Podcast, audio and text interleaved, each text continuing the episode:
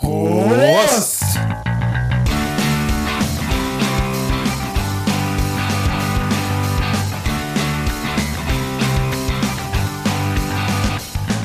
Zwei Flaschen Bier!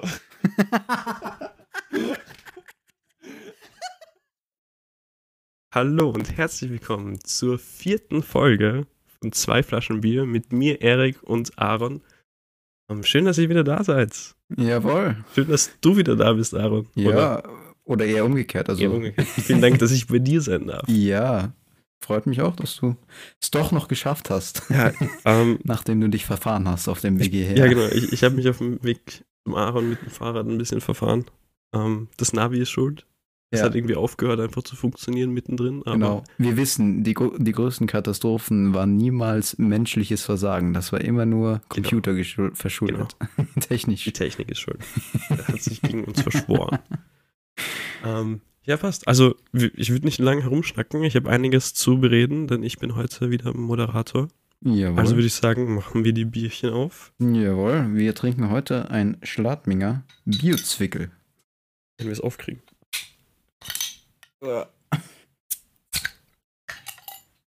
Shalom. es ist aufgegangen. Okay. Ja, ich bin überrascht, weil ich den Öffner ja noch nie zuvor benutzt habe. Also ich Ja. habe extra einen zweiten Öffner Prost. gesucht. Prost, Pröstchen.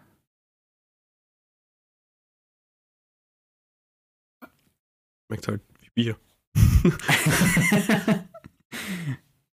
Eine unglaubliche Erkenntnis. Nein, Ja. ähm, ich habe einen zweiten Öffner gesucht, den ich noch nie zuvor verwendet habe. Also ich war mir nicht mehr sicher, ob es überhaupt einer ist. Er sieht jetzt nicht besonders nach Öffner aus. Es könnte auch ein Mini-Vorschlaghammer sein. Mini-Vorschlaghammer. Wo, womit würdest du einen Mini-Vorschlag? Was würdest du damit kaputt machen? Das die, die, die Wand von einem Puppenhaus oder wie? Keine Ahnung, vielleicht, vielleicht fungiert das irgendwie auch ganz gut, wenn du irgendwo einbrechen willst, um, um das Türschloss zu knacken. Ich Oder? war heute mit meinem Vater in einem Fahrradgeschäft, weil er, weil er sich für seinen Geburtstag ein Fahrrad ähm, äh, gewünscht hat. Mhm. Und da gab es ein Werkzeug, das so ausgeschaut hat. Das hat auch irgendwie wie ein Flaschenöffner irgendwie ausgeschaut, aber ich, ich bin mir nicht sicher, wofür das ist. Mhm. Aber das hat auch so, so ein bisschen so ausgeschaut, wie das, was du jetzt gerade in der Hand hältst. Danke, dass du mich unterstützt Gerne. So. und mich nicht auflaufen lässt hier. Wie ich schon gesagt habe, ich habe einiges zu bereden. Es ist einiges passiert, seit wir das letzte Mal uns gesehen haben. Echt? Okay. Ähm, Na, zumindest bei mir. Achso, okay. Ja, bei mir ist auch ein bisschen was vorgefallen. Was ist denn bei dir seit der letzten Aufnahme vorgefallen? Wir haben jetzt vor zwei Wochen aufgenommen. Ziemlich genau. Mhm. Ja, also ich bin jetzt im Praktikum bei Megafon Ja, sehr cool. und äh, ich habe quasi, also ich lese ja eigentlich Dune zurzeit, die Wüstenbuchreihe, aber ich habe das jetzt unterbrochen gehabt, um für Megafon ein Buch zu rezensieren, was ich sehr spannend fand. Ähm, und zwar das weiße Denken von Lillian Thuram. Sagte der Name was, Lillian Thuram? Gar nichts. Nicht? Nee. Dafür, dass du mir erklärt hast, dass du vielleicht mal als kleiner junger Fußballfan war und dir die 2006er WM-Sticker aufs Bett geklebt Ja. hast, bin ich ziemlich enttäuscht. Alkohol. Ich war da vier. Ich habe nicht mal, ich glaube, ich habe nicht mal gescheit gewusst. Ich weiß, oh, das ist eine meiner ersten Erinnerungen. Das Finale Italien gegen Frankreich. Mhm. Das ist eine meiner ersten Erinner- Erinnerungen, die ich habe. Mhm. Ich musste da schlafen gehen, deswegen kann ich mich Mhm. daran erinnern. Ich wollte unbedingt das Spiel fertig schauen. Ei. Aber ich musste schlafen gehen. Das erinnert mich auch an meine Kindheit. Mein Vater hat mich auch immer nur die erste Halbzeit irgendwie Ja. schauen lassen und dann musste ich schlafen das gehen. ist die Hölle. Das war furchtbar, ja. Ich bin manchmal noch mal runtergesneakt, um heimlich mitzusehen. ja, hallo. Ja, ja, Vor allen Dingen, wenn Deutschland Mann. gespielt hat, dann. ja, das war bei Österreich nie der Fall, dass die irgendwie irgendwo mitgespielt haben und Okay, man und ich, noch mehr sehen wollte. Hoffnung, als- dass du jetzt keinen knallharten Fan hier unter den Zuhörern hast. Ja, der komm, österreichischen also- Nationalmannschaft, den du jetzt hart getriggert das hast. muss man einfach, das muss man einfach anerkennen, ja. anerkennen, dass Österreich jetzt erst in den letzten vier Jahren irgendwie guten Fußball spielt. Naja, also Franco Foda war jetzt nicht unbedingt dafür bekannt, guten Fußball. Sie haben einen guten Kader, aber für den guten Kader spielen sie keinen schönen Fußball, muss man dazu sagen. Okay, wer hat jetzt den Hardcore-Österreich-Fan beleidigt? Okay, wie gesagt, ich habe viel zu tun. Wir, wir sind komplett off-topic. Ja. Ähm, Ähm, also das Weiße Denken habe ich Ja. rezensiert von Lilian Thuram. Lilian Thuram war ähm, französischer Nationalspieler, ähm, Rekordnationalspieler bis heute tatsächlich, 142 Länderspiele für die Equipe Tricolore. Und ähm, ja, er hat dieses Buch veröffentlicht und er ist eine der Be Gegenbeweise und widerspricht eigentlich der Aussage von Rudi Völler, das, was man äh, nicht im Kopf hat, sollte man in den Beinen haben. Er hat nämlich beides. Er hat äh, die Beine und den Kopf und er setzt sich schon sein Leben lang gegen Rassismus ein und hat auch eine eigene Stiftung. Und ähm, ja, das Buch ist 2020 erschienen und jetzt im März 2022 ähm, auf Deutsch übersetzt worden, erhältlich jetzt im Buchhandel. Und es ist wirklich, wirklich ein tolles Buch. Und ist die Rezension, die du geschrieben hast, ist die schon, ähm, kann man die schon irgendwo lesen? Man kann sie ab in der Mai-Ausgabe von Megafon Okay. lesen. Ich meine, das ist keine langwierige, die hat nur 1500 Zeichen Okay. ungefähr. Aber wenn ihr in gerade Megafon gibt es in, in, in der Steiermark ähm, bei Straßenverkäufern zu, Genau, zu kaufen. genau. Wenn ihr da mal irgendwen einen Verkäufer sieht, dann schnappt euch doch eine Ausgabe und, Oh. und liest die, genau die Rezension und, und, von unserem lieben Aaron. Weil ich da Weltenbewegendes geschrieben habe, weißt du, das ist. Ja, aber es wäre. Also das Megafon ist generell immer, immer sehr, sehr lustig zum, oder sehr inter, interessant zum Durchlesen, finde ich. Mhm. Ähm, gut. Ich möchte jetzt ein bisschen davon erzählen, was bei mir passiert ist. Ja, weil, bitte. ähm, wie ihr wisst, habe ich die letzte Aufnahme ziemlich verkartet aufgenommen. Leicht. Ein bisschen. War ein bisschen müde. ähm, mir ist es dann die ganze Woche danach noch richtig schlecht gegangen, weil ich Mhm. mich so richtig hart verkühlt habe. also wenn ich heute übrigens, sorry, dass ich kurz einhake, aber wenn ich jetzt heute die jetzige Folge anmoderiert hätte, hätte ich gemeint, ähm, oder hätte ich darauf Bezug genommen, in der Hinsicht, dass ich gesagt habe, dass du die Quarantäne mehr liebst als alles andere. Der Aaron hat einen, einen kleinen Punkt schon angeschnitten. Ähm, ja, ich, ich habe Corona gehabt. Zum zweiten Mal jetzt. ja. In der letzten Woche. Über Ostern. Mhm. Was mega geil war. ähm, ja, ich war die ganze Woche, also ich war vor zwei Wochen die ganze Woche verkühlt. Und habe mich dann am Wochenende wahrscheinlich bei meinem ähm, Mitbewohner angesteckt. Der hat am Samstag einen positiven Test gehabt. Wir haben am Samstag noch voll viel gemacht, haben miteinander gegessen und gekocht und so weiter. Mhm. Und dann am Abend oder am Sonntag in der Früh hat er eben ein positives Ergebnis bekommen von dem Test, den er, gest den er am Samstag gemacht hat. Und ja, ich habe dann am Montag habe ich sofort einen Test gemacht, der war negativ, aber ich habe mich schon ziemlich schlecht gefühlt. Also es war echt Montag, von Montag bis Donnerstag war echt, puh, da war Klo gehen echt eine Challenge. So schwach war ich. Also es war wirklich, Mhm. ich, ich konnte nichts, nichts machen. Ich bin einfach nur im Bett gelegen und äh, selbst Augen aufmachen war irgendwie anstrengend. Anstrengend, Ich ja. habe nicht mal irgendwie gescheit Filme anschauen können oder, oder irgendwie halt was lernen, weil, naja, es ist, es ist Uni, ich habe jetzt Prüfungen, ich, ich hätte eigentlich lernen sollen. Aber es ist einfach nicht gegangen. Ähm, wie ihr vielleicht hört, ich bin immer noch ein bisschen verkühlt. Also ich bin noch immer nicht ganz über dem Berg, Mhm. aber im Gegensatz zu dem, was ich von in der, in der Quarantäne halt, oder vor der Quarantäne eigentlich Ich, erlebt habe. ich finde das wirklich krass. Ich meine, du bist ja geimpft und geboostert, oder? Nee, ich bin zweimal geimpft, habe dann im November eine Infektion durchgemacht, Okay. kurz bevor ich mich ein drittes Mal impfen lassen wollte. Ja. Und jetzt wollte ich mich eigentlich auch in zwei Wochen Boost- impfen lassen. Ja. Also halt endlich meine Boosterimpfung bekommen. Ähm, jetzt ist wieder die Infektion dazu, dazwischen gekommen, was ein bisschen scheiße ist, aber ja. Ähm, hey, ja, ich, ich möchte mir echt nicht au- ausmachen, ausmalen, was, was passiert wäre, wenn ich, wenn ich nicht geimpft wäre und wenn ich nicht die Infektion Mhm. schon durchgemacht habe. Weil es ging mir echt so richtig dreckig. Also, Aber ich finde das so krass, weil ähm, man, also vor allen Dingen du bist, du giltst zumindest als jung. du bist älter als ich. ja, aber dieser, dieser Altersunterschied, den, der ist vernachlässigbar. Ja. Okay.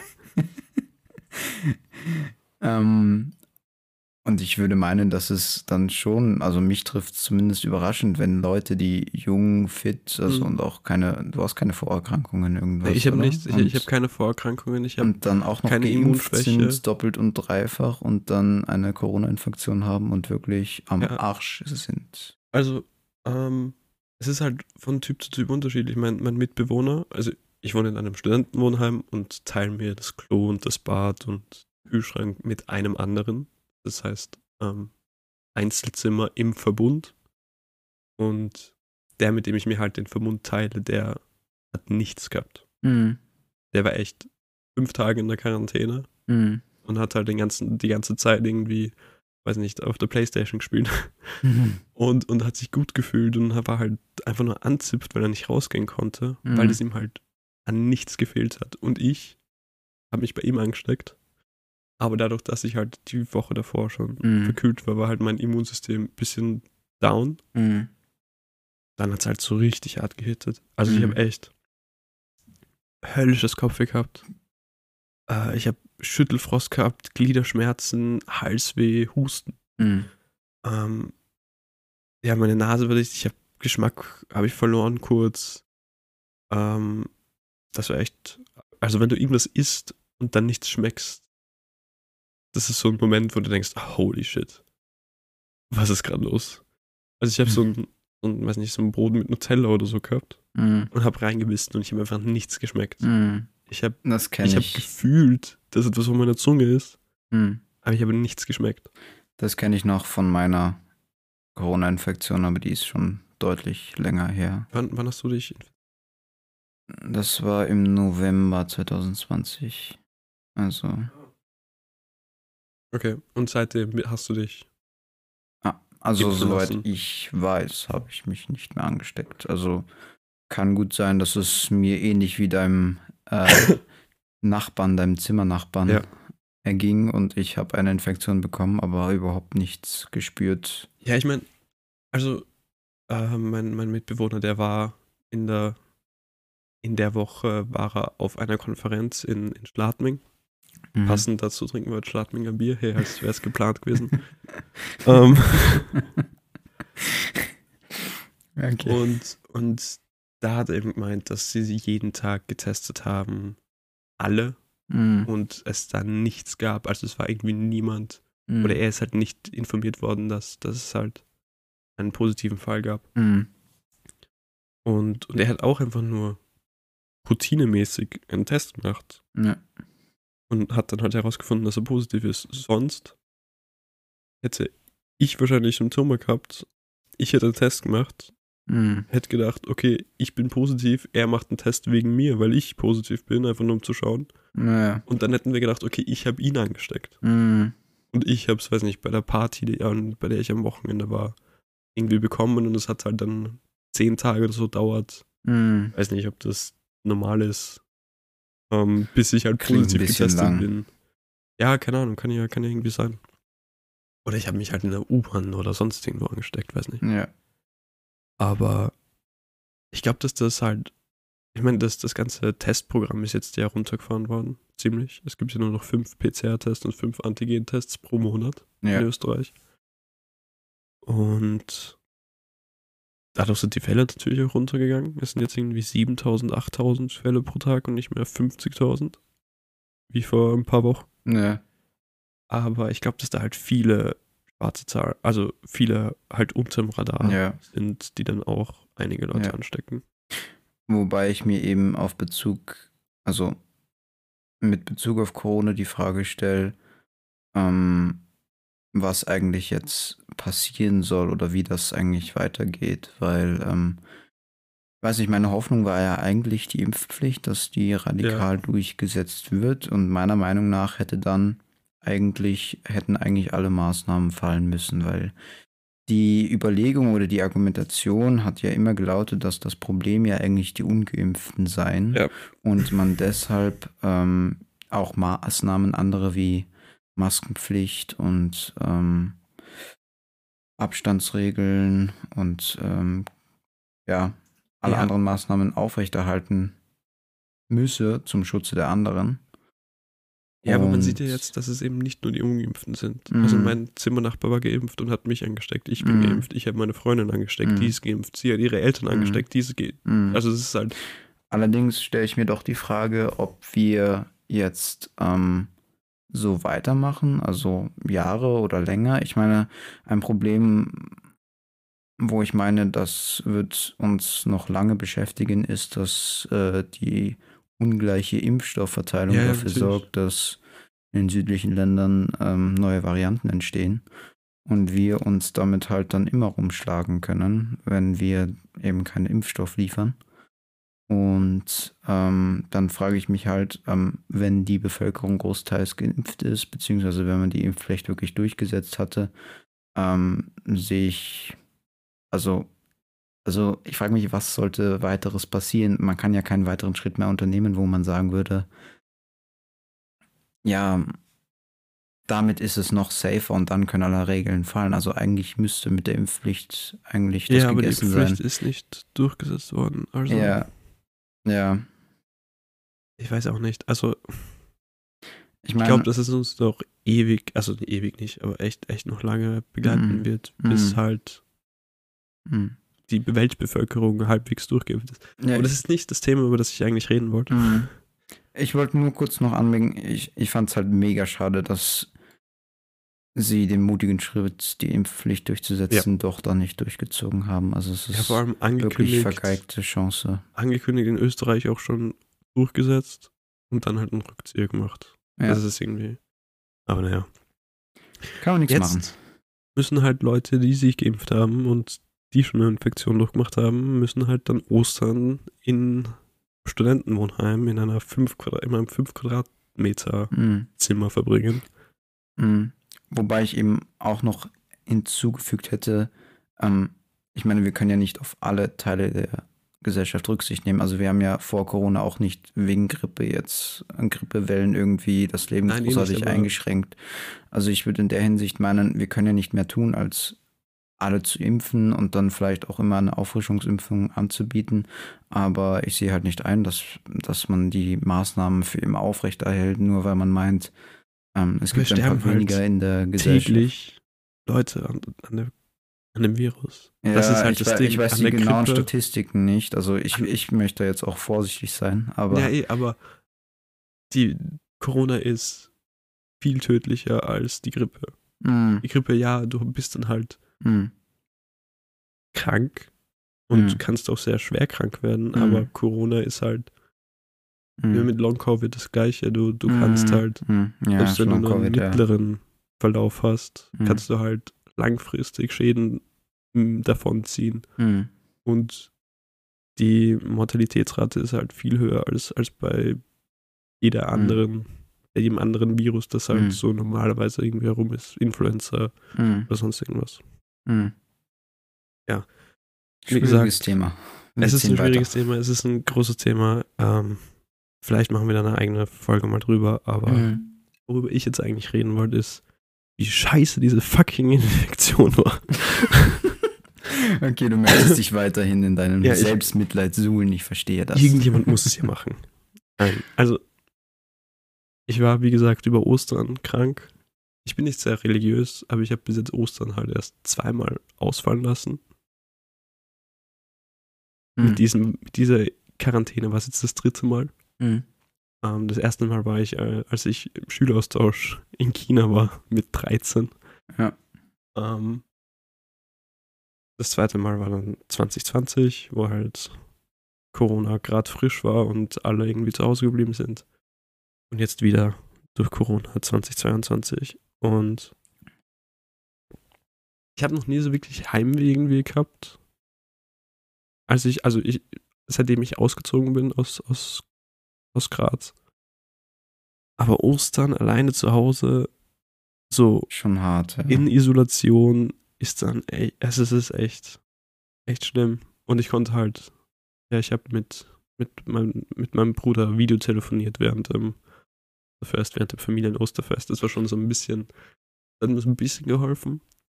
Ähm, aber es ist doch nicht dasselbe, Aber es ist als nicht dasselbe. zu sein, ja. Genau.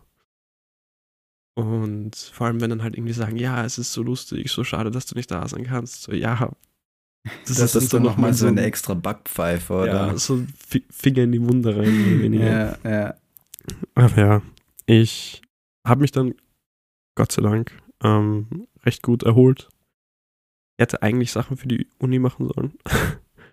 ähm, weil ich habe jetzt nächste Woche Prüfung. Also, wenn der Podcast draußen ist, dann sind die Prüfungen eh schon lang vorbei. Aber ähm, ich habe ja nächste Woche Prüfung und ich konnte halt nichts machen. Ich konnte nicht nichts lesen. Ich habe kein, also das Buch nicht einmal angefasst, hm. weil es einfach unmöglich für mich war, irgendwie mich irgendwie zu konzentrieren und die Buchstaben irgendwie zu entziffern. Ähm, aber Entschuldigung. Das, was ich lernen muss, ist tatsächlich sehr spannend und ich dachte mir, dass ich das als Thema für die heutige Folge nehmen werde. Ähm, mhm. Einerseits weil es mir helfen würde, einfach das jemandem zu erklären. so als extra Lernfaktor. Achso, ja, ja. Es ist ein Lernpodcast für Erik Dippe. Genau. Ja. ja. du hast gestern, äh, gestern, du hast in der letzten Folge eine Vorlesung gehalten, jetzt halte ich mal eine Vorlesung zu einer mhm. Erik Vorlesung. Dipp nutzt mich aus. Ich, genau. Nein, und das ist, ja, das ist wirklich interessant, weil ähm, das Thema dieser Vorlesung ist Theorien und Praxis der Werbung und Marktforschung. Ich wollte nur einhaken und sagen, der Unterschied ist, dass ich nach meiner Vorlesung keine Prüfung drüber schreiben musste. Ja, e-, eben. Ich muss jetzt eine Prüfung schreiben und ich muss lernen. Okay. Und deswegen es sei dir gegönnt. Diese Vielleicht Zeit, ist es ja sogar interessant. Ja, es ist wirklich, ich meine, Theorien und Praxis der Werbung und Marktforschung. Ähm, Werbung ist halt ein Riesenthema. Mm, oh, okay. Und dennoch weiß man nicht irgendwie viel darüber. Also ich meine, was verbindest du jetzt so mit, mit Werbung? Also hast du irgendwelche Stichwörter, die, die du damit verbindest? Irgendwas, was du mit, mit Werbung und Marktforschung assoziierst? Ähm, ich möchte übrigens, kleiner Arg, bevor du antwortest, jetzt öfter so in ein Thema reinstarten, weil ich denke, dass das spannend ist, wenn du halt so fragst, was der andere über dein Thema denkt. Mhm. Aber eigentlich gar keinen Plan hat. So irgendwie, weißt du? So dass mhm. ich dann halt alle auf denselben Stand irgendwie Damit du mich kann. dann blamieren kannst mit deinem Wissen. Genau. okay. Ähm, was ich mit Werbung verbinde, naja, aus meinem Standpunkt, ähm, weil ich mich viel mit Kapitalismus und Wirtschaft beschäftige, natürlich Kapitalismus, Konsum, Exzess, hm. Reichtum, ähm, Konzerne. Okay. Und sonst bei der hm. Erstellung, bei der weiß nicht, Herausarbeitung von Werbung?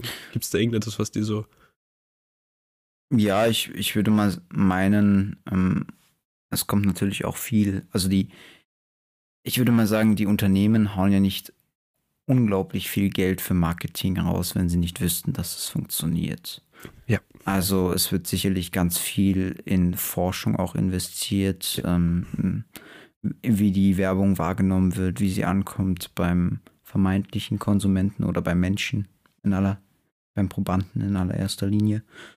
Und ähm, ja, und natürlich, du hast sicher ein ganzes, eine Marketingabteilung, ein Marketingteam, vor allem große Unternehmen und Konzerne, die beschäftigen sich, also die designen Slogans, die probieren das aus, also die äh, befassen sich intensiv, wie sie eine Marketingkampagne organisieren, kann ich mir zumindest vorstellen, weil das ja. natürlich auch für die Außenwahrnehmung unheimlich wichtig ist. Also und wie ist deine Einstellung gegenüber Werbung? Ist die eher positiv oder eher negativ? Oh, eher negativ. Also ich bin ziemlich genervt, wenn ich bei äh, wenn ich einmal nicht den Opera-Browser beim Computer verwende, um bei YouTube zu surfen, sondern aus Versehen ähm, bei DuckDuckGo oder so einsteige und dann muss ich mir wieder die x-te äh, Werbung über ja, über ein ganz schlechtes Mobile-Game ansehen oder ja. wie mich irgendein Finanzcoach verführen möchte, in äh, ganz dubiose Aktienfonds zu investieren, ja, weil er meint, er hat das geheime Rezept, um ganz schnell ganz viel Cash zu machen. Niemand mag Werbung. Ich glaube, das ist so eine echt gute Behauptung. Also ich kenne niemanden, hm. der sich gerne Werbung anschaut. Obwohl, da möchte ich einhaken. Ich meine, ich habe mir jetzt das Buch von äh, Wolfgang M. Schmidt und Ole Nümann besorgt, Influencer, die Ideologie der Werbekörper. Ja. Ähm, ich habe es noch nicht gelesen, aber ich glaube, es ist sehr zu empfehlen. Ähm, Okay. Allein schon deswegen, wenn man sich mit Wolfgang M. Schmidt und seinem Podcast ähm, Wohlstand für alle oder auch die Filmanalyse ähm, beschäftigt. Er ist ein herausragender intellektueller Mann und man hört ihm sehr gerne zu und er hat äh, hervorragende Analysen Okay, für aber alle Themenbereiche. Und ich wollte sagen, ähm, die Influencer, die klassischen, die ähm, einem an ihrem Leben teilhaben lassen, sind ja nichts anderes als eine durchgängige Werbeshow für irgendwelche Produkte, die Dazu sie komme ich noch. vorstellen. Also in dazu komme ich Hinsicht noch. möchte man sagen und einhaken und sagen, ähm, es gibt Menschen, die sich freiwillig hinsetzen und Werbung sehen. Ja, aber dazu komme ich noch. Ähm, es gibt ein paar Zahlen, die ich sagen möchte, die meine Behauptung, dass niemand Werbung mag, zumindest. Ja, okay, dass niemand Werbung mag, zumindest der Otto-Normalverbraucher, ähm, untermauern. Und zwar wechseln 56% der Menschen den Kanal, wenn Werbung auftritt. 82% beschäftigen sich mit etwas anderem, wenn die Werbung läuft. Und nur 17% glauben den Aussagen der Werbung. Die Werbung nervt, sie stört, sie lenkt ab, sie beeinflusst die unmündigen Massen, ähm, sie manipuliert und lenkt uns ab. Habe ich das schon gesagt? Wahrscheinlich. Ähm, aber dennoch wird unglaublich viel Geld in Werbung hineingesteckt. Also in Österreich sind im letzten Jahr 2021 6,5 Milliarden Euro Mhm. in die Werbebranche gesteckt worden. Mhm. Das sind Unmaßen an, an Geld. Mhm. Warum, warum ist das so einflussreich? Warum ist das so wichtig? Warum ist das so groß? Und warum funktioniert es, wenn es eigentlich niemand anschauen möchte? Das sind so die Fragen, die ich, die man sich halt stellen muss, wenn man halt Mhm. irgendwie in, den, in der Werbebranche arbeitet Mhm. oder in der Marktforschung. Mhm. Ähm, hast du da irgendwelche, irgendwelche Theorie. Theorien, warum, warum, warum Werbung funktioniert, auch wenn es niemand mag? Warum funktioniert Werbung? Ähm, ich schätze, also ich muss, ich muss kurz in meine Kindheit zurückgehen und äh, sagen, ich habe mich ja eigentlich damals für ein intellektuelles Genie gehalten, weil ich, ähm, wenn ich Werbung gesehen habe bei Nickelodeon, wenn gerade mal SpongeBob oder was auch immer unterbrochen wurde, ähm, also bei Nick oder bei Super RTL, Ja. ähm, ich mir gedacht habe, wow, ich bin jetzt nach der Werbung nicht sofort aufgesprungen und habe mir das Produkt gekauft. Ich habe euch, also ich, ich, eure Werbung trifft mich nicht. Also ich bin darüber hinaus ähm, erhaben und immun gegen eure äh, Propagandafeldzüge. Ja. Ähm, aber das ist nicht das Ziel, das die Werbung hat. Also das, das glaubt ja auch niemand, dass irgendjemand ausspringt direkt danach. Also es kann schon sein, dass es vorkommt, aber das dürfte jetzt nicht die Regel sein. Ähm, vor allen Dingen, wenn du ja gerade die Zahlen vorgelesen gelesen hast, dass vor allen Dingen viele Menschen, wenn Werbung kommt, abschalten, gar nicht drauf achten. Ähm, hat, glaube ich, mehr etwas Unterbewusstes ähm, zu tun, ähm, dass man sagt, ähm, ein Song oder ein Slogan soll catchy sein, er soll einem in Erinnerung bleiben, sodass man mal im Supermarkt zufällig daran vorbeigeht, man sich daran wieder erinnert und irgendwie eine Assoziation damit herstellt. Das ist ein Oder- guter Punkt, ja. Ich habe mich auch zum Beispiel ertappt, ähm, ich habe durchklingen lassen, dass ich ein Bewunderer von Wolfgang M. Schmidt bin. Und als und ich habe mich selbst ertappt, dass ich, ähm, weil er hat immer, wenn er eine Filmanalyse macht, immer ein, ein Glas mit einem dunklen, dunklen Flüssigkeit, also einem dunklen Getränk darin neben auf seinem Tisch stehen. Und ähm, es ist ein, also in der, in der Filmanalyse, in der Community ist es ein lange ein, un, ein, äh, ein großes Geheimnis gewesen, das äh, reißerisch diskutiert wurde, was nun darin in diesem Glas, äh, was für ein Getränk da drin sein möge.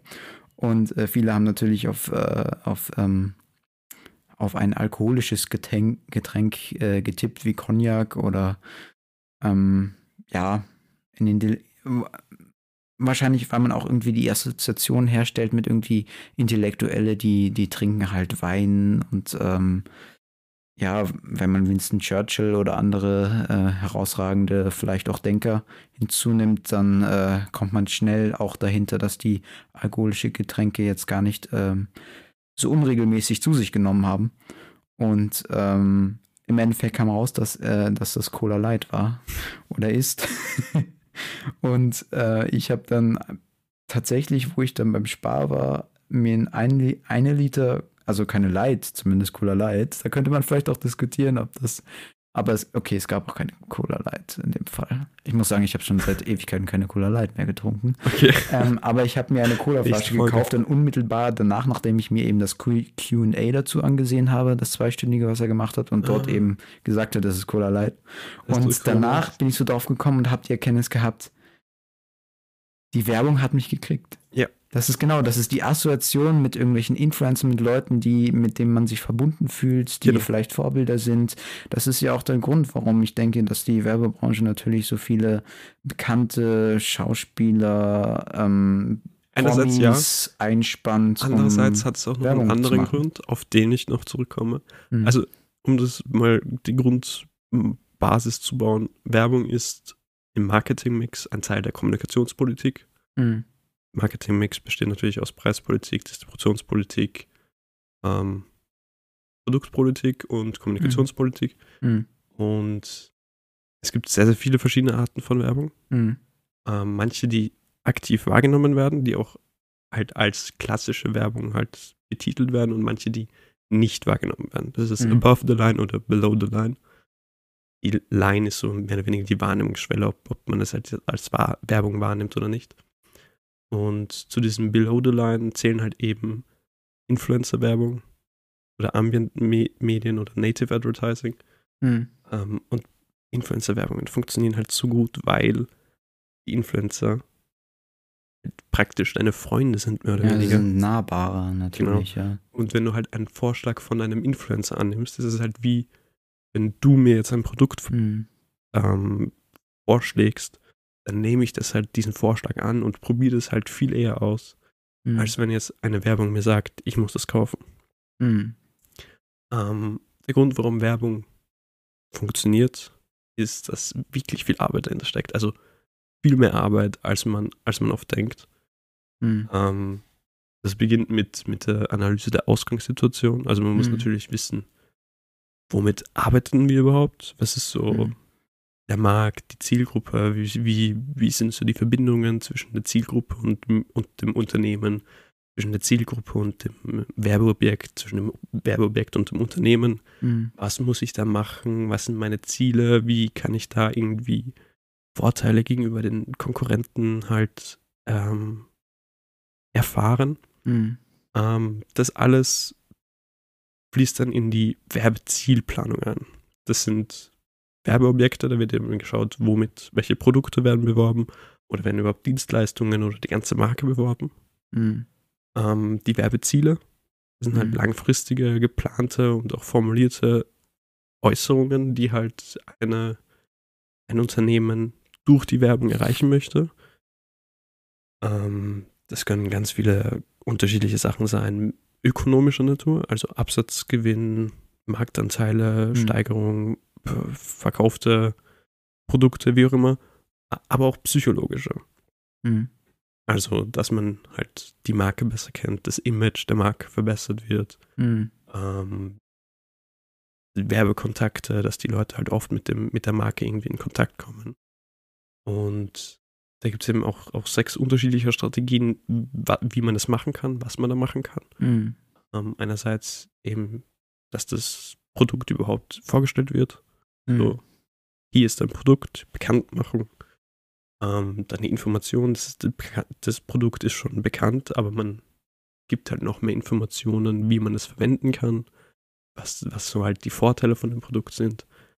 Ähm, man kann auch eben versuchen, das Image halt besser darzustellen zu lassen oder die, die, sich von der Konkurrenz abzugrenzen, wie schon gesagt.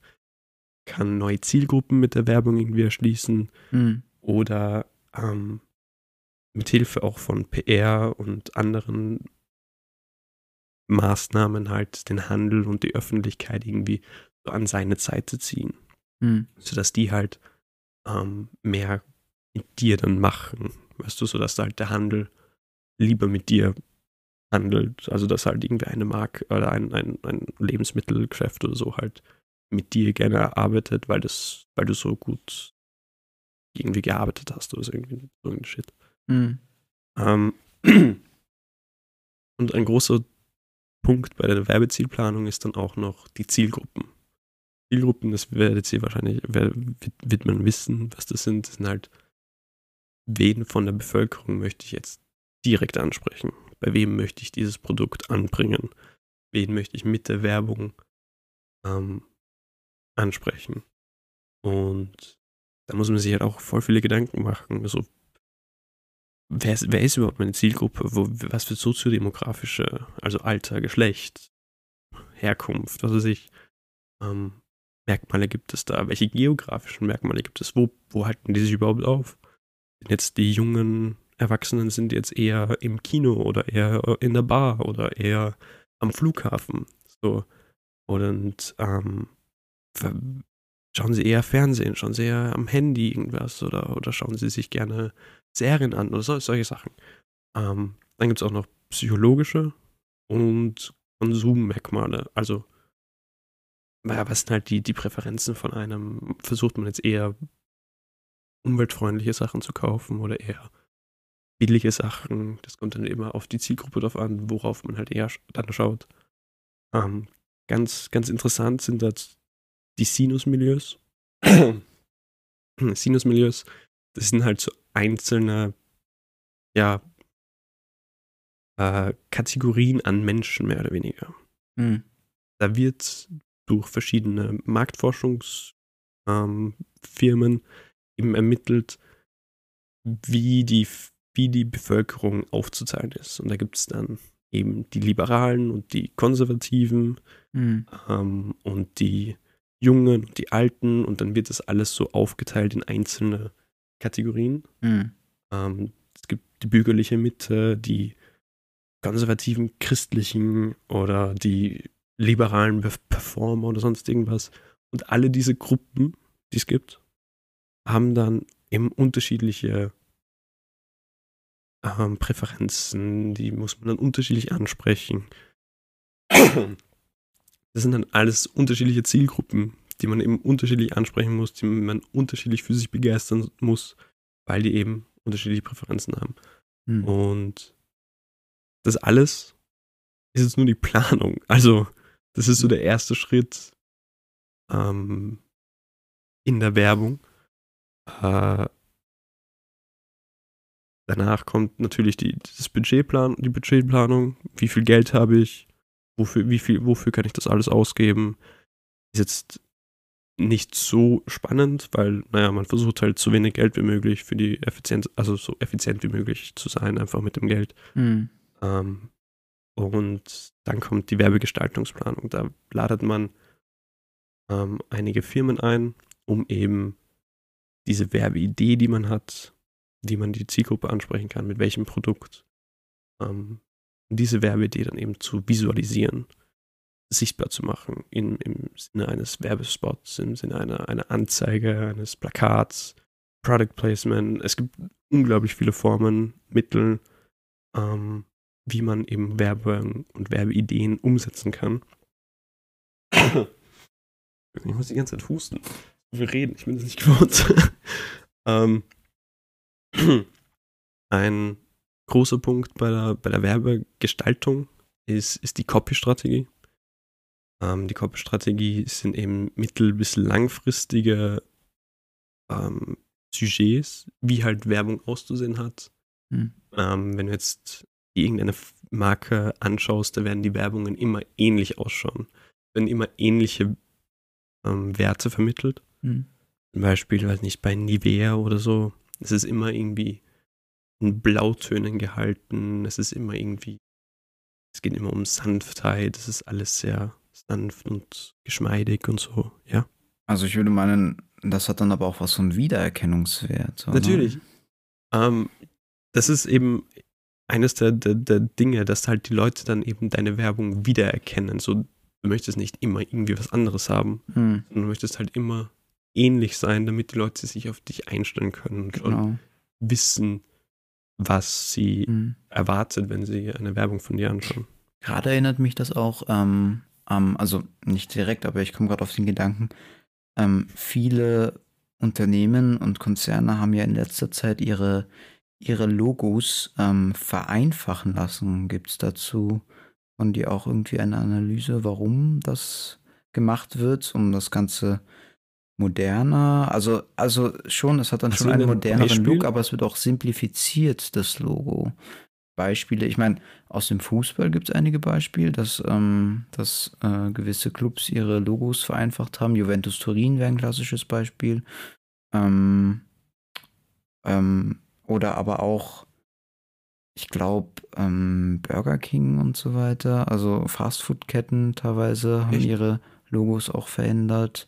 Also es ist, scheint irgendwie, also mehrere Firmen machen das. Ja, Ja. ähm, ich, ich habe ich hab dafür eine Erklärung. Und zwar hat es oft irgendwie mit den, mit den Entwicklungsstadien einer, einer Marke oder eines Produkts zu tun. Mhm.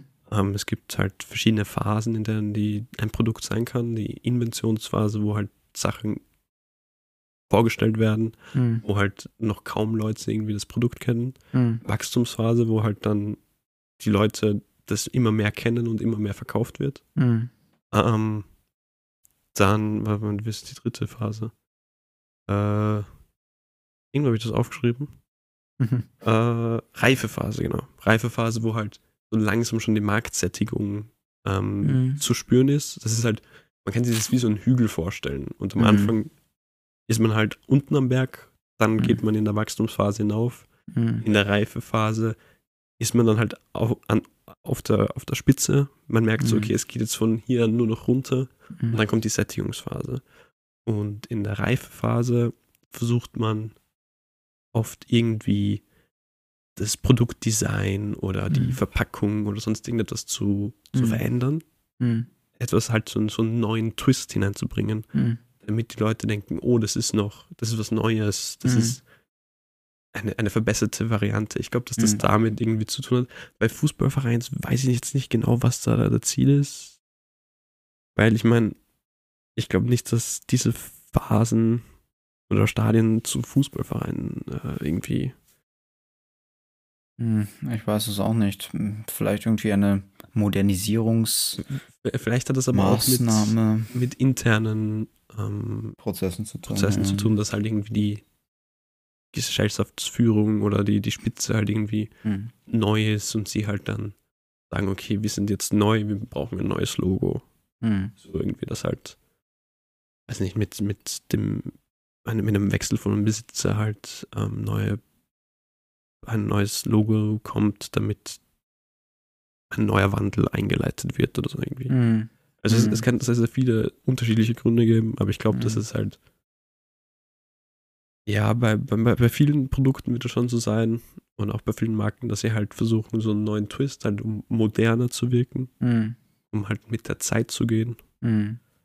Ähm, Aber ich muss sagen, ich glaube, dass das alleine würde vermutlich als einzelner Standpunkt nicht reichen. Also ich würde zum Beispiel mal den Begriff geplante Obsoleszenz einwerfen, dass natürlich eine Marktsättigung ähm, problematisch für das Unternehmen ist Mhm. und ähm, in der Hinsicht es natürlich vorteilhaft ist, wenn man die Konsumgüter, die man herausgibt, eben nicht langfristig halten, sondern ähm, man stattdessen eben weiterhin seine Verkaufszahlen ähm, halten kann durch geplante Obsoleszenz.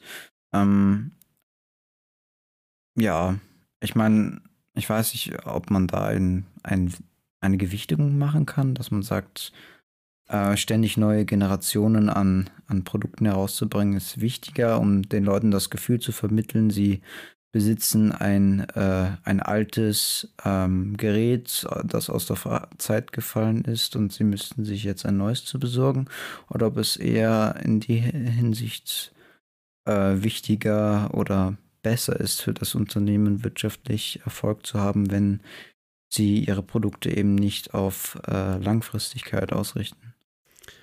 ja, ist halt alles so zu überlegen. Also ich meine, ich glaube, dass vieles auch mit, mit der Form der Ansprache ist, wie du die Leute ansprichst. Mhm. Weil du kannst sie halt emotional oder rational ansprechen. So wenn du e- emotional jemanden ansprichst, dann sind halt so Emotionen, Gefühle und so, das ist dann bei manchen Produkten ist das hilfreich, wenn du halt ihnen sagst, okay, das ist jetzt ein neues Produkt, du fühlst dich damit viel besser. Mhm. Ähm, rational ist dann halt eher die Variante, okay, du kommst mit Argumenten, das alte Modell, das ist nicht sicher, Mhm. das ist ähm, veraltet, es gibt ein viel besseres, das Mhm. das kann und dieses und jenes. Mhm. Ähm, ich glaube, dass es darauf auch ankommt, aber ich meine, es gibt vieles. Es gibt Ja, eben, das bei wollte Marken ich. halt so viel zu bedenken und, und bei neuen Produkten, wenn die ein- vorgestellt werden, halt echt ein von Kopf bis Fuß muss da alles durchdacht werden. Und die Werbung ist da halt nur eine Sache, die halt ausschlaggebend ist. Natürlich, die, die bei der Werbung zählt aber gar nicht die, die das, das Design vom Produkt dazu. Es zählt da gar nicht der, der, der Name von einem Produkt oder sonst irgendwelche Äußerlichkeiten. Es zählt einfach nur den Menschen zu sagen, okay, das hier ist das Produkt und wie versuche ich jetzt die Leute halt darauf aufmerksam, aufmerksam zu machen. Mhm. Ähm, ja, also es kommt halt auch sehr vieles auf die auf die Wichtigkeit des Produkts für einen, einen drauf an. So wenn du, also auf das Involvement. Mhm. Ähm, Ja, zum Beispiel, ich weiß, dass Mercedes-Benz jetzt ihre Unternehmensstrategie geändert hat, in der Hinsicht, dass sie ähm, auf, auch ähm, mittlerweile dann als Premium-Marke durchkommen wollen und eben auch damit ihre horrenden Preise rechtfertigen wollen, dass Ja. man sich ein Mercedes nicht mehr als ähm, Fortbewegungsmittel, sondern auch als Statussymbol ähm, zulegt und das ähm, vor allen Dingen, ich meine, das ist ja ein allgemeines Problem in Europa, dass äh, zum Beispiel, wenn es um Autos geht, die ja auch ähm, länger halten, durchaus, auch wenn man, wenn es sicher auch geplante Obsoleszenzen gibt. Ich, ich meine, das ist jetzt nur Theorie, aber ähm, dass in Europa eine Marktsättigung an Autos geherrscht ja, hat. natürlich. Ähm, und dass der größte Absatzmarkt mittlerweile in, in den asiatischen Ländern und in China vor allen Dingen liegen. Ähm, ja, das in. Ja, also eben, aber da ist dann auch halt so diese, diese Frage, wie stark bindest du das Produkt, das du gerade siehst, in dein Leben ein? Wie Mhm. wichtig ist das Produkt für Mhm. dich? Und darauf basiert dann halt eben die ganze Werbung. Also es gibt verschiedene Wirkungsmodelle, wie, wie Mhm. halt Werbung funktioniert. Also das, Mhm. das klassischste, das halt wahrscheinlich jeder kennt, ist das AIDA-Modell. Attention, Interest, Desire, Action. Ich dachte jetzt an die Kreu ans Kreuzfahrtschiff. Nein, nein, nein, nein. nein. Ähm, das heißt AIDA, weil halt die Anfangsbuchstaben von den Sachen, die ich gerade aufgezählt habe, ähm, AIDA ähm, bilden. AIDA heißt halt, du musst die Aufmerksamkeit er erzeugen bei einem Gegenüber, du musst dann das Interesse wecken, du musst dann das, ein, einen Wunsch Mhm. formulieren und du musst dann die Leute zum Kauf animieren. Mhm. Ähm, ist nicht ganz so, weil Mhm. ja, okay, ja, okay ich, ich gehe einfach drauf ein, weil das wird jetzt ein bisschen länger, aber okay. Ähm, das ist so das Stufenmodell. Es gibt so eine Stufe, die nach der anderen abgelaufen werden muss. Mhm. Ähm, und es zählt halt, zielt halt auf Produkte darauf hin, die sehr stark involviert sind, also wo du halt ein hohes Involvement hast. Das heißt, es ist sehr wichtig für dich. Du, wenn du die Werbung siehst, dann schaust du direkt hin, weil das gerade wichtig für deine, für deine, für dein Leben, für die Entscheidungen sind, die du gerade triffst. Mhm. Beispiel, weiß nicht, ähm, jemand, der schwanger ist, wird sich ähm, sehr stark für Folgemilch oder, oder weiß nicht, ähm, ja, hip Folgemilch interessieren, weil es halt gerade für sein Leben wichtig ist. Mhm. Jemand, der einen Hund hat, wird sich sehr stark für Hundeprodukte oder Versicherungen für Hunde oder Veterinärversicherungen, was weiß ich, Mhm. interessieren. Ähm, und dann gibt es halt eben auch, aber es gibt dann eben auch Produkte, die sind niemandem jemals wichtig. so, wann ist ein Schokoriegel dir jemals wichtig? So, wann, wann schaust du aktiv hin und denkst dir, oh, ich brauche unbedingt einen Schokoriegel und ich suche jetzt extra nach dem, weil die Werbung mich einfach so weil, weil es einfach so ein großes Involvement gerade ist, dass ich für diesen Schoko, Schokoriegel gerade habe. Ich würde mal sagen, als Geschenk. Ja, okay.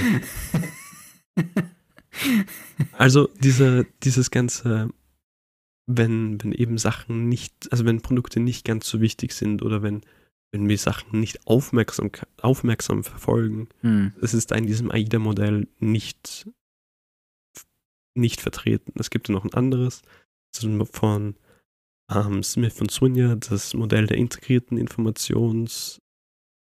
Ich habe das gerade abgelesen, ich kann mich daran nicht auswendig erinnern, möchte das nur mal sagen. Ähm, da ist halt die Idee, dass die Werbung, die sagt, okay, es gibt dieses Produkt und sie verleitet dich irgendwann dann zu einem Probekauf. Und deine eigene Erfahrung mit dem Produkt ist dann halt eher wichtiger als die Werbung, die du siehst. Mhm.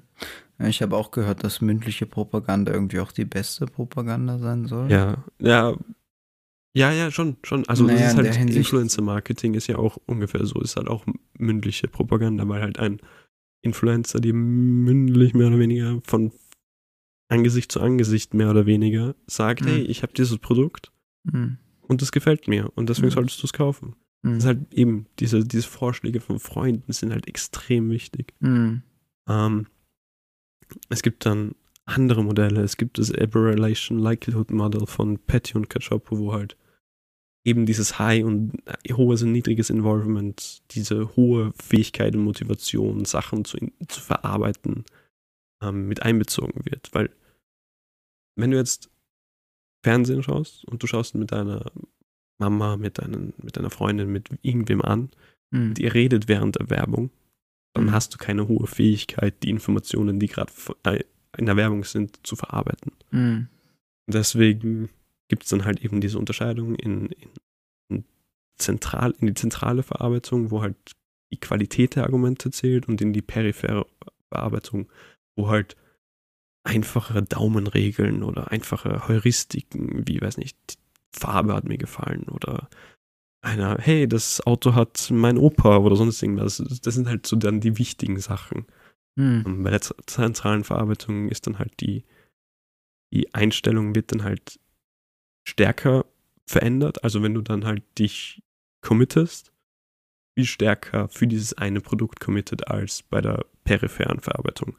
Das wächst, kann dann halt sehr von, von Kauf zu Kauf wechseln. Also das eine, eine Mal kaufst du ein Mazda als Auto, weil das irgendjemand gehabt hat. Das nächste Mal kaufst du einen Nissan. Wenn du aber jetzt ein hohes Involvement gehabt hast und hohe Fähigkeit und zentrale Verarbeitung, dann kaufst du immer dieselbe Automarke, weil es halt, ja, weil die Argumente so stark waren und du sie halt zentral verarbeitet hast. Mhm. Und dann als letztes Modell, das ich jetzt euch noch vorstellen möchte, ist ähm, das Modell von Kröberin. Ähm, das ist das Modell der Wirkungspfade. Das geht halt irgendwie auf alle Sachen, die ich jetzt gerade gesagt habe, ein. Also da gibt es halt auch diese Stufen, die einzelnen, die aber nicht alle der Reihe nach durchgelaufen werden, sondern halt abwechselnd, also halt parallel durchgelaufen werden können. Es wird zwischen hohen Involvement und niedrigen Involvement und emotionaler und äh, rationaler Ansprache unterschieden und dann entwickeln sich halt vier ähm, Wege daraus. Also hohes Involvement und emotionale, hohes Invo- Involvement und rationale Ansprache, niedriges Involvement, emotional, niedriges Involvement, rational. Und das löst dann halt unterschiedlich eben das Verhalten oder die Einstellungen aus und man muss dann halt auch unterschiedlich viele Wiederholungen dafür schalten, weil ähm, emotionale Werbungen mit hohem Involvement, die fu funktionieren bei wenigen Kontakten schon. Wenn du jetzt Mhm. eben die klassische Hip-Folgemilch-Werbung siehst, dann bist du schon nach zwei, drei Malen, wo du die gesehen hast, bist du schon sofort überzeugt, okay, das ist ein gutes Produkt, wenn es dich halt in interessiert. Mhm. Wenn du jetzt aber halt eins mit niedrigem Involvement und ähm, kognitiven Ansprache hast, wie zum Beispiel die ganzen Zahnpasta-Werbungen, Mhm. dann musst du halt immer wieder und immer wieder, bis du halt mal im Supermarkt bist und denkst, oh, ich brauche Zahnpasta. Mhm. Ah ja, die, die Marke kommt mir bekannt vor wegen der Werbung. Ja, ich, ich schau mal, wie das ist. Probekauf halt. Und ja, das sind halt diese verschiedenen Prozesse. Es gibt dann auch noch die Lernprozesse. ähm, assoziative und non-assoziative, die sind wirklich, also das ist das, wo es wirklich spannend wird, weil, weil es halt so richtig psychologisch wird auf einmal. Also diese Lernprozesse, du hast vorhin von, von Promis gesagt, gell? von warum Promis oft verwendet werden. Ja. Und die Lerntheorie sagt halt genau das. Es wird ein, nein, nein, Entschuldigung, das ist evaluatives Konditionieren. Die Lerntheorie sind die Waschmittelwerbungen. Du brauchst irgendwie, du hast dreckige Wäsche, Mhm. du brauchst saubere Wäsche, das Waschmittel hilft dir.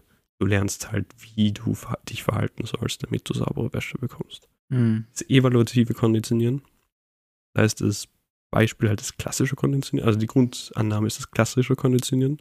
Pavlovscher Hund, Mhm. kennt jeder aus dem Schulunterricht. Ähm, ein Hund, dem wird das Essen gegeben und jedes Mal, wenn er isst, hört er eine Glocke. Mhm. Ja. Und irgendwann verbindet er halt schon das Essen, wenn er nur die Glocke hört. ja. Und das Und gleiche passiert auch bei der Speichel Werbung. Genau. Aus dem Maul, wenn er nur die Glocke hört, aber noch kein Essen dasteht. Und das gleiche passiert bei der Werbung. Du hast Ja. ein Produkt und siehst einen Promi, der, den du magst. Mhm. Ähm, und jedes Mal, wenn du dann halt, und dieses positive Gefühl färbt sich dann halt auf die Marke ab oder auf die Werbung ab. Mhm. Und dann hast du halt irgendwann schon ein positives Gefühl, nur wenn du die Marke siehst, auch wenn du eigentlich das positive Gefühl in dem Promi gehabt hast. Mhm. Ich glaube, dass das bei Nespresso sehr stark ist. Mhm. George Clooney, sehr viele Leute mögen George Clooney. Mhm. Sie haben ein positives Gefühl, der macht Werbung für Nespresso. Mhm. Sie haben ein positives Gefühl, weil sie, weil sie George Clooney sehen und Mhm. irgendwann denken sie halt positiv gegenüber Nespresso. Auch wenn man das eigentlich nicht sollte, weil wir wissen alle, es ist sehr umweltschädlich, es ist. Ja. Aber das ist halt so dieses evaluative Konditionieren. Mhm. Ich muss nur gerade immer an den, an den Werbeslogan von Nespresso jetzt denken. What Nespresso. What else? ähm, ja, aber das ist halt, das sind dann die non-assoziativen Lernprozesse. Die, die, der Mere Exposure Effekt. Wenn du halt immer irgendetwas siehst, Mhm.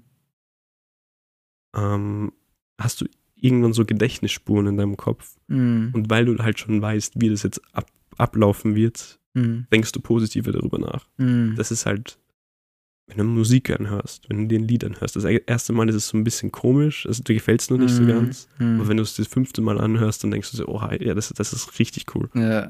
Und das ist halt auch mit den ganzen Slogans, mit den, mit den Jingles, mit What else? Das ist halt alles, okay, du Ja. weißt schon, was kommt. Ja.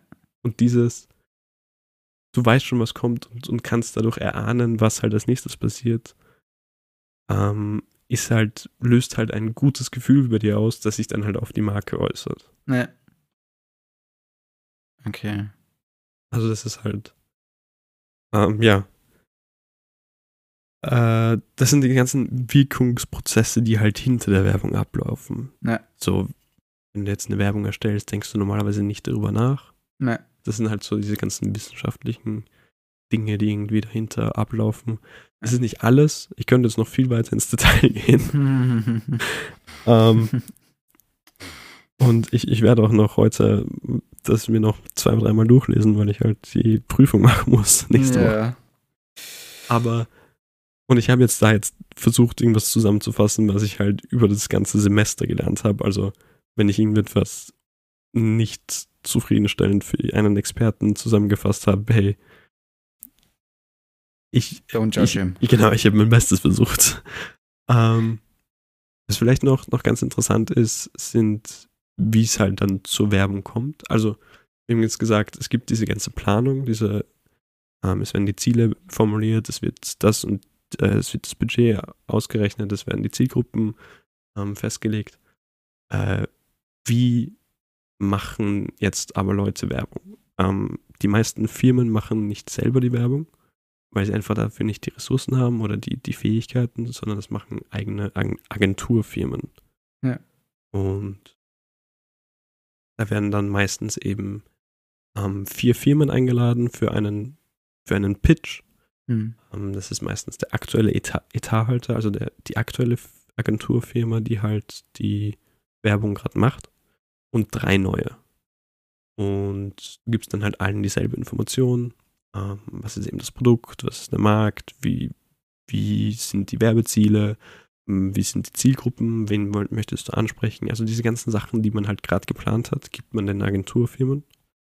Und die versuchen dann eben ähm, aufgrund dessen eine Werbung für dich zu erstellen. Und du nimmst dann halt den, der am besten für dich gearbeitet hat. Mhm. Und machst dann halt einen Vertrag mit dieser Agenturfirma.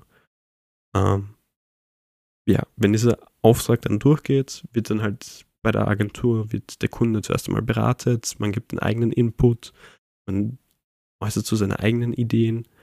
Ähm, es kommt dann zur Kreativstrategie, also die eine, eine Hälfte erarbeitet die Kreativstrategie, die andere die Mediastrategie. Also wie soll die Werbung ausschauen und wo soll die Werbung ähm, laufen. laufen oder wo soll man sie sehen. Mhm. Es kommt dann zur kreativen Umsetzung und zur Mediaplanung. Mediaplanung ist einfach nur die Ausformulierung von dieser Medienstrategie. Ähm, dann wird das Werbekonzept eben fertiggestellt, es wird produziert, äh, es wird durchgeführt, man rechnet ab und man schaut eben, wie erfolgreich ist das. Ähm, die Werbeplanung, äh, die Mediaplanung oder Werbestreuplanung ist halt eben genau dieses, wie oft, wie lange, ähm, bei wem, wo, wie, lieber blub, ähm, wo schaltet man halt die Werbung. Ähm, da muss man auch sehr viele Sachen einfließen, also man muss halt alles, was man an Input bekommen hat, muss man da hineinfließen lassen. Ich weiß, manchmal schaut es nicht so aus, als würden sich Leute da viel Gedanken machen, weil wenn du die XXX-Werbung hast, hm. die ist überall. Hm. Aber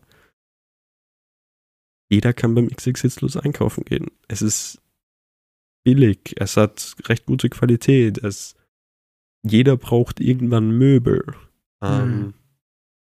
Also deswegen ist es halt immer irgendwie als Werbespot im Fernsehen, es ist immer auf den Zeitungen, hm. Titelseite als, als Werbung.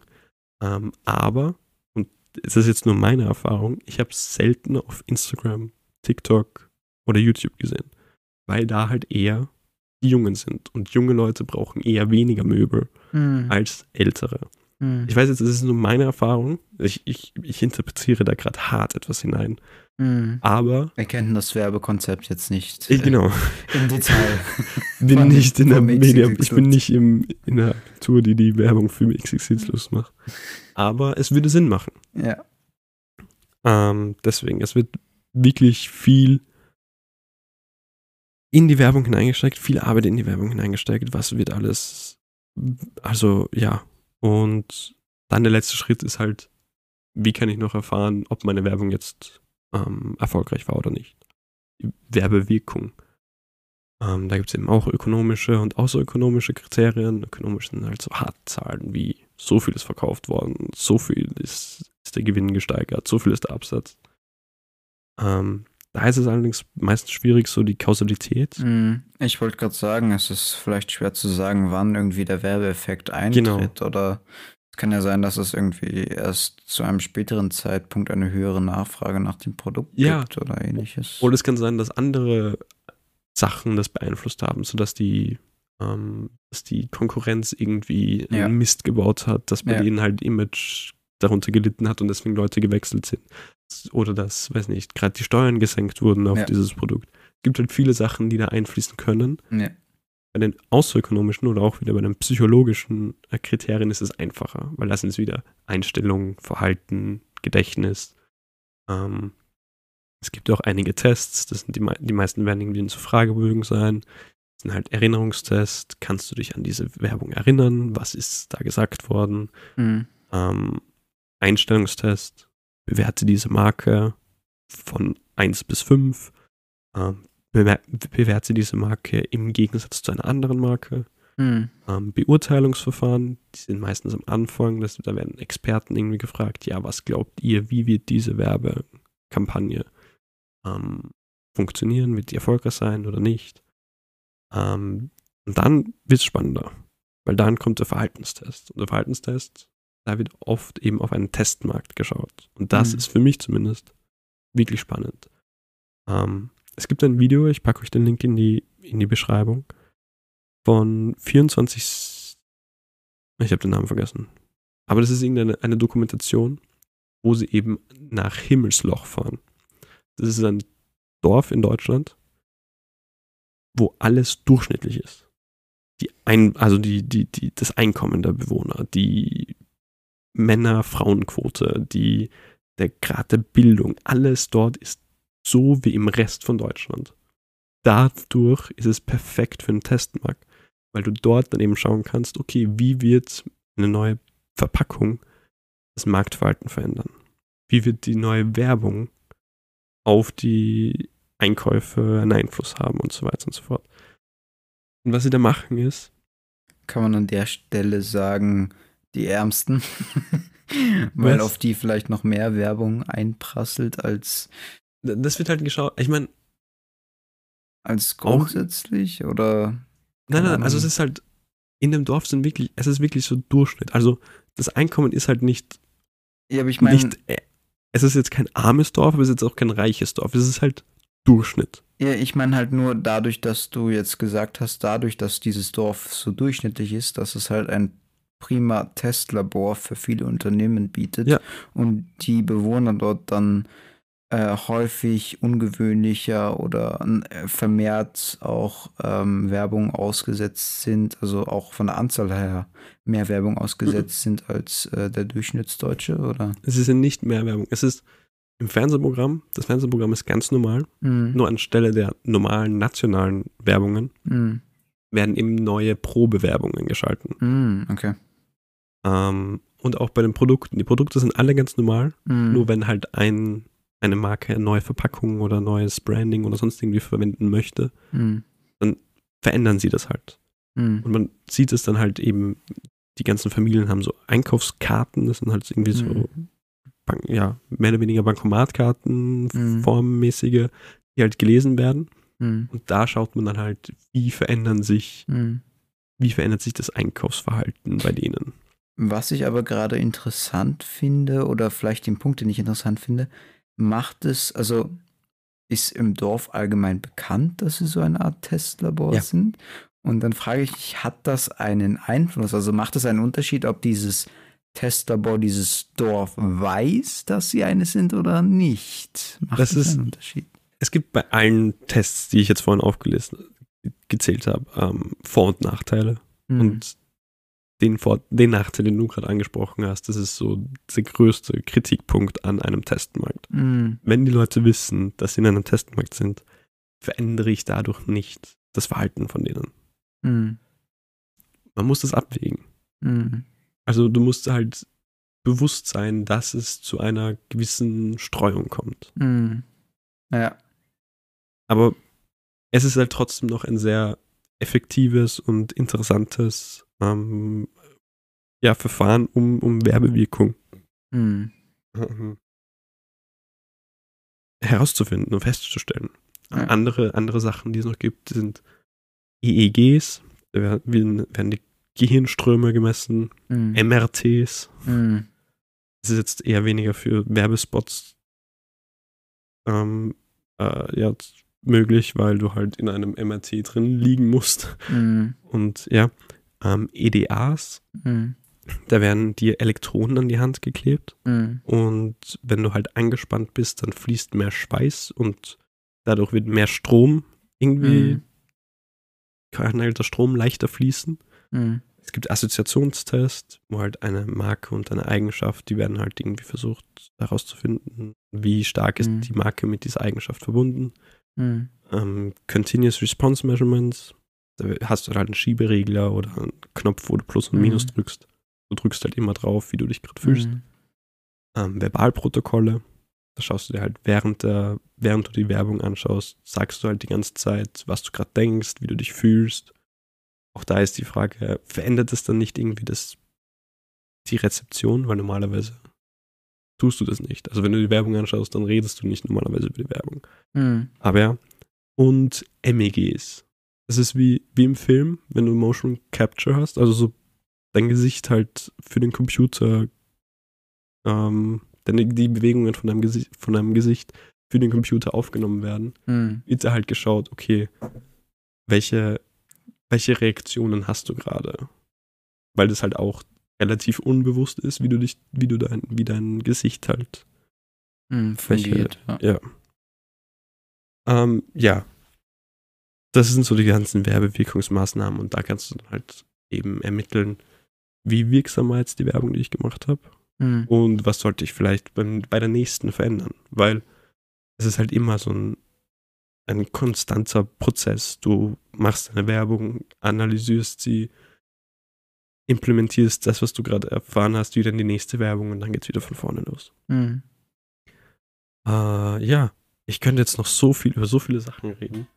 Ähm, über Humor, über Erotik in der Werbung, was auch Mhm. mega spannend ist. Übrigens, Erotik in der Werbung, wahrscheinlich nicht so die beste Idee. Lenkt eher ab, als dass es irgendwie hilft. Mhm. Ähm, Humor kann auch sehr ablenkend sein. Ich mu- muss jetzt, muss jetzt nur daran denken, dass ich dann wahrscheinlich, wenn es zu erotisch gestaltet anstatt dass sie dann auf das Produkt achten, einfach die Leute sich nur einen runterrubbeln. So ungefähr, ja. Ich glaube, das ist ein guter Schlusspunkt für die Folge. ich glaube auch. ja. Ähm, das alles muss ich lernen. Ich hoffe, ich habe es irgendwie verständlich rübergebracht. Ich hoffe, ich kann es irgendwie bei der Prüfung dann verständlich rüberbringen. Ist die mündlich oder schriftlich? Schriftlich, aber trotzdem. Ich habe nicht so viel Zeit gehabt zum Lernen. Mhm. Ähm, wenn irgendwelche Anw Einwände habt, Feedback, Kritik oder so, ihr kennt das, Mhm. einfach uns per E-Mail, zweiflaschenbier.gmail.com oder an unsere Instagram-Accounts schicken. Wenn euch die Folge gefallen hat, dann bewertet doch den Podcast. Ähm, Gibt es sonst noch was, was Sie sagen müssen? Ich denke nicht. Ich glaube, wir sind am Ende der Folge angelangt und wir wünschen natürlich Erik Lipp ganz viel Erfolg bei seiner Prüfung. Schönen Daumen drücken. Genau. Ich meine, die Folge, wenn die Folge draußen ist, ist die Prüfung eh schon gelaufen. Dann Genau, ich- weiß ich also- sogar schon, ob ich positiv oder negativ bin. Genau. Aber Daumen drücken. Passt. Dann hören wir uns beim nächsten Mal. Alles Gute. Ciao.